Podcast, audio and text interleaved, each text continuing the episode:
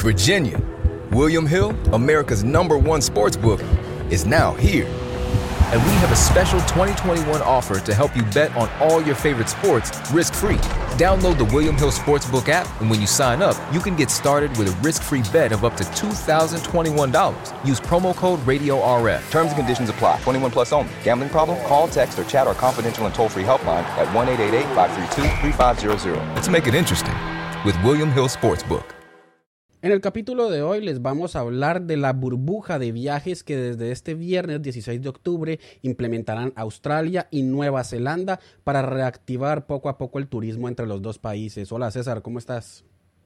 Hola Camilo, muy bien. Y también les vamos a hablar de qué otros tres países con los cuales Australia está pensando abrir esta misma burbuja. Bienvenidos. Comienza Podcast Australia con César Rodríguez y Camilo Montoya Yetes. Pues César, empecemos entonces eh, explicando un poco en qué consiste la burbuja que implementarán Australia y Nueva Zelanda.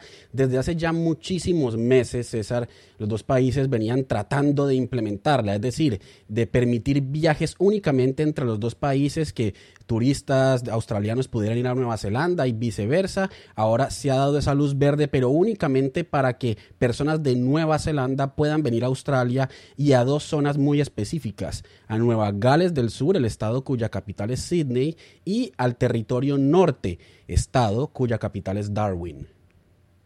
Sí, Camilo. Recordemos que hace algún tiempo, hace aproximadamente unos cuatro o cinco meses, se había presentado esta posibilidad y estaba prácticamente siendo inminente esta apertura de esta burbuja, eh, pues para que las personas pudieran hacer ese intercambio entre Nueva Zelanda y Australia. Sin embargo, debido a la segunda ola que se presentó justamente en Melbourne y que pues cerró el estado de Victoria, y cerró nuevamente Australia, pues esta posibilidad eh, digamos que se pospuso y hasta el momento pues que ya se está esperando que se está superando esta segunda ola eh, porque pues ya los casos están muy muy bajos y pues ya se está llegando a una progresión en la cual se están empezando a quitar restricciones, pues en ese momento se está tomando esta posibilidad y es prácticamente inminente. Esto es lo que se ha informado desde el gobierno de Australia. Sí, y no se puede dar el paso grande, César, de permitir que, por ejemplo, las personas que estamos en Australia vayamos a Nueva Zelanda, sino que el primer paso se ha decidido de forma conjunta es que vengan de Nueva Zelanda hacia Australia. ¿Por qué? Porque Nueva Zelanda, como lo has dicho, pues ha manejado mucho mejor el tema del virus, ha tenido muy bajos niveles, tuvo un rebrote, lo controló muy rápido, fue un rebrote mínimo, entonces la decisión inicial es que vengan de Nueva Zelanda a Australia, pero lo han dicho tanto la primera ministra de Nueva Zelanda como el primer ministro de Australia, es que eh, dentro de muy poco se convierta esto en no de territorio, sino de todo el país que cualquier persona que esté en Australia pueda viajar a Nueva Zelanda y viceversa. Entonces ya los dos estados han acordado esto y el primer ministro Scott Morrison eh, se ha referido a este tema, a esta burbuja que empieza a funcionar el viernes y también ha anunciado que está en el mismo trámite con otros países de la región. Entonces, estas fueron las declaraciones que dio el primer ministro de Australia, Scott Morrison, al programa Sunrise del medio Seven News. Simon Birmingham has indicated Europe and the US might not be an option for Aussie travellers in 2021, that Australians may not be able to travel until 22. Uh, how far off could it potentially be, and what sort of bubble could we see with New Zealand or the Pacific? Mm. Well, New Zealand uh, starts very, very soon on Friday, I believe, and uh, and we've been working towards that over the last uh, fortnight. Um, but also, I've talked to Pacific leaders; uh, they're keen, but we also want to ensure uh, that we get no COVID transmission into those Pacific Island communities. Their health systems are different, and we've got to be very careful about that risk, and they want us to be careful also. Uh, further afield, places like South Korea, Singapore, and and Japan, um, we've had good discussions with them, but I think that's a bit further off. But you only need to look at what's happening in Europe at the moment, where they're going through a horrific further wave of COVID 19. And of course, we've got to be extremely careful about that. You know, tens of thousands of Australians have still gone overseas. I think the figure now is about 60,000 uh, throughout the course of the last six months in exemptions that have been provided for people to travel overseas for compassionate reasons or employment reasons. And, mm. and we understand that, and the safety and health rules are put in place for that. Uh, but there's still a lot more work to go there. Corea del Sur, Singapur y Japón. César, ¿ah? ¿qué tal? Sí, pues son estos los primeros tres países que digamos que en los cuales se está manejando esta situación de buena manera y pues sería el, el, siguiente paso después de Nueva Zelanda que se espera que sea próximamente.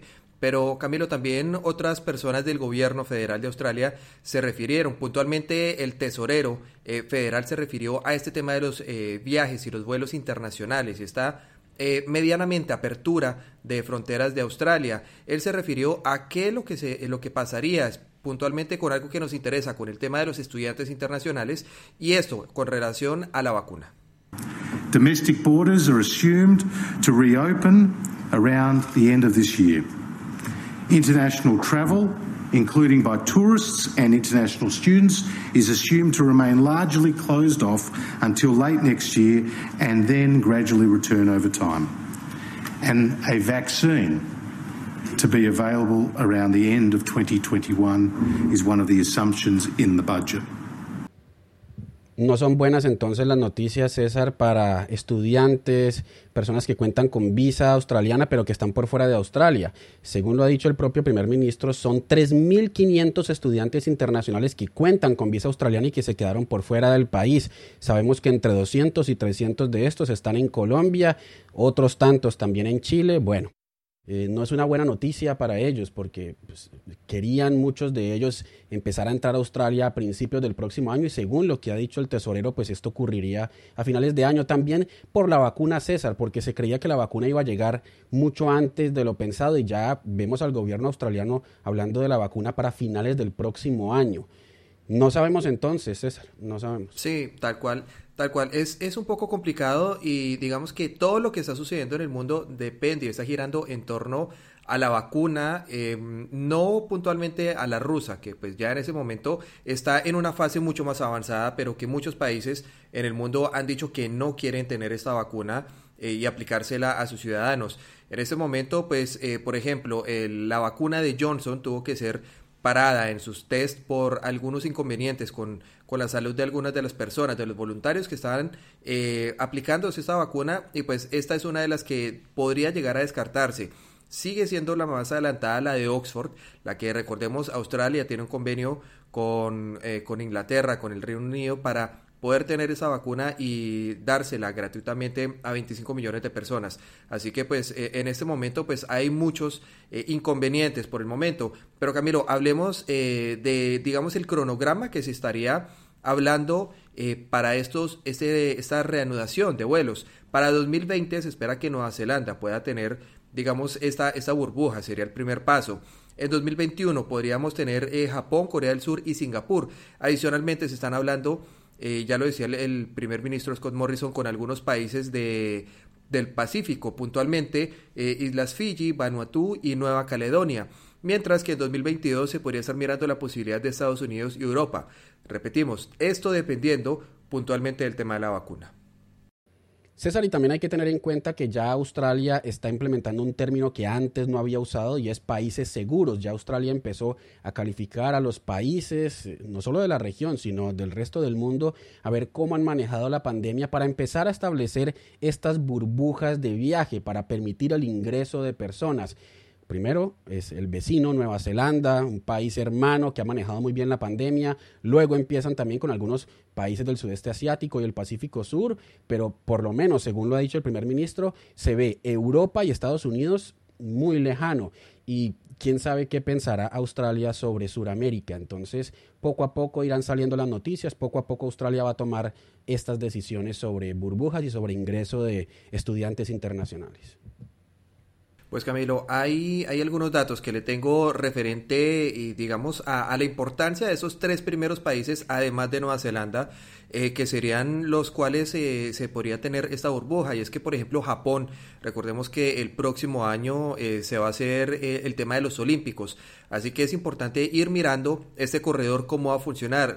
un dato importante es que en este momento solamente se están recibiendo, se podrían recibir hasta, hasta mil turistas únicamente allí en todo Japón.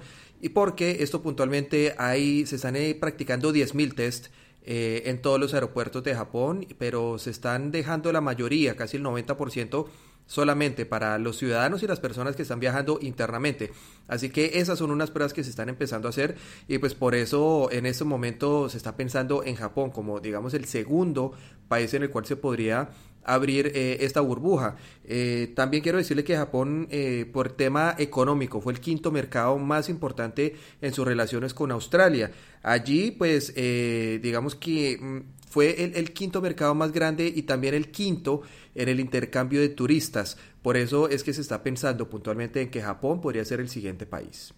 César, y a propósito de temas deportivos, también falta ver qué va a pasar con el abierto de Australia de tenis que se juega en diciembre, enero, en pleno verano. ¿Cómo se va a hacer? ¿Se va a hacer? Bueno, son preguntas que quedan y que poco a poco el gobierno irá resolviendo. Y también qué va a pasar con el espectáculo anual, tradicional y mundialmente conocido, el de la pólvora en Sydney para bienvenida de Año Nuevo. Pues estaremos también atentos viendo qué decide el estado de Nueva Gales del Sur y también el estado de Victoria con respecto al abierto de Australia de tenis. Sí, Camilo, también eh, justamente por temas deportivos, pues hay que mencionar que un evento que, que era importante y que fue crucial fue el tema de la carrera de Fórmula 1, que tradicionalmente se hace en marzo y que todas esas restricciones se empezaron a dar justamente esa semana. Incluso, incluso los equipos y los pilotos estuvieron en Melbourne, estuvieron eh, a punto de empezar sus sesiones eh, libres de entrenamiento, pero horas antes de, dar la largada, digamos, de esta temporada eh, de 2020, pues se canceló absolutamente todo, estaban todas las vendidas, todas las etiquetas y entradas vendidas. Y pues en este momento pues no se sabe si también se va a correr este, este gran premio. Muchos eventos se han cancelado está en duda, no se sabe todavía si se va a hacer el tema de la pólvora en Sydney, se está haciendo un debate muy grande, muy largo, se está eh, mirando todas las posibilidades y pues ya parece que está quedando en manos únicamente del estado de Nueva Gales del Sur.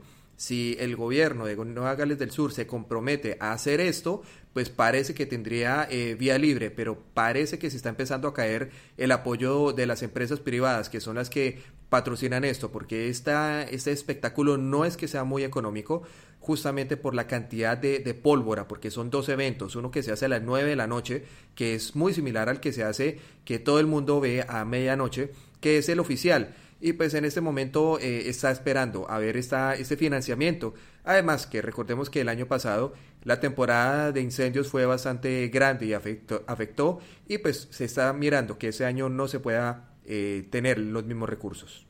Pues César, esto era lo que queríamos contarles a todos, esta burbuja que van a implementar Australia y Nueva Zelanda y pues las noticias que no son tan buenas para los estudiantes internacionales que están por fuera de Australia pero que cuentan con visa de este país. Los invitamos a que nos sigan escribiendo a través de las redes sociales. A mí me encuentran en Twitter como Camilo Montoya Y, finalizado en YE, y en las demás redes sociales como YouTube, Facebook e Instagram como Camilo Reporta. A mí me encuentran como arroba don su merced en Twitter y en Instagram. Y recuerden que este podcast lo pueden descargar en cualquier plataforma de audio. Allí lo pueden encontrar sin ningún inconveniente y están todos los episodios. Seguimos pendientes entonces, César, hasta una nueva oportunidad. Sí, Camilo, estaremos atentos a todas estas novedades. Hay muchas restricciones que se van a empezar a, a quitar y pues estaremos totalmente pendientes de todo lo que está sucediendo, no solamente en Victoria y en Melbourne, sino también en Sydney, en Nueva Gales del Sur y en toda Australia. Este domingo el premier del estado de Victoria, Daniel Andrews, va a anunciar qué restricciones va a retirar. Y por supuesto, aquí les estaremos contando como siempre. Chao, César. Camilo, estaremos acá también pendientes porque la Premier de Nueva Gales del Sur también está haciendo anuncios y pues el domingo les vamos a contar todas estas novedades. Y por último, quiero recordarle que en este momento no estamos juntos, pero estamos todos unidos afrontando esta situación de coronavirus. Un saludo para todos. Chao. Si te gustó este capítulo, compártelo y suscríbete a Camilo Reporta en tu plataforma favorita de audio y video para que no te pierdas más contenidos.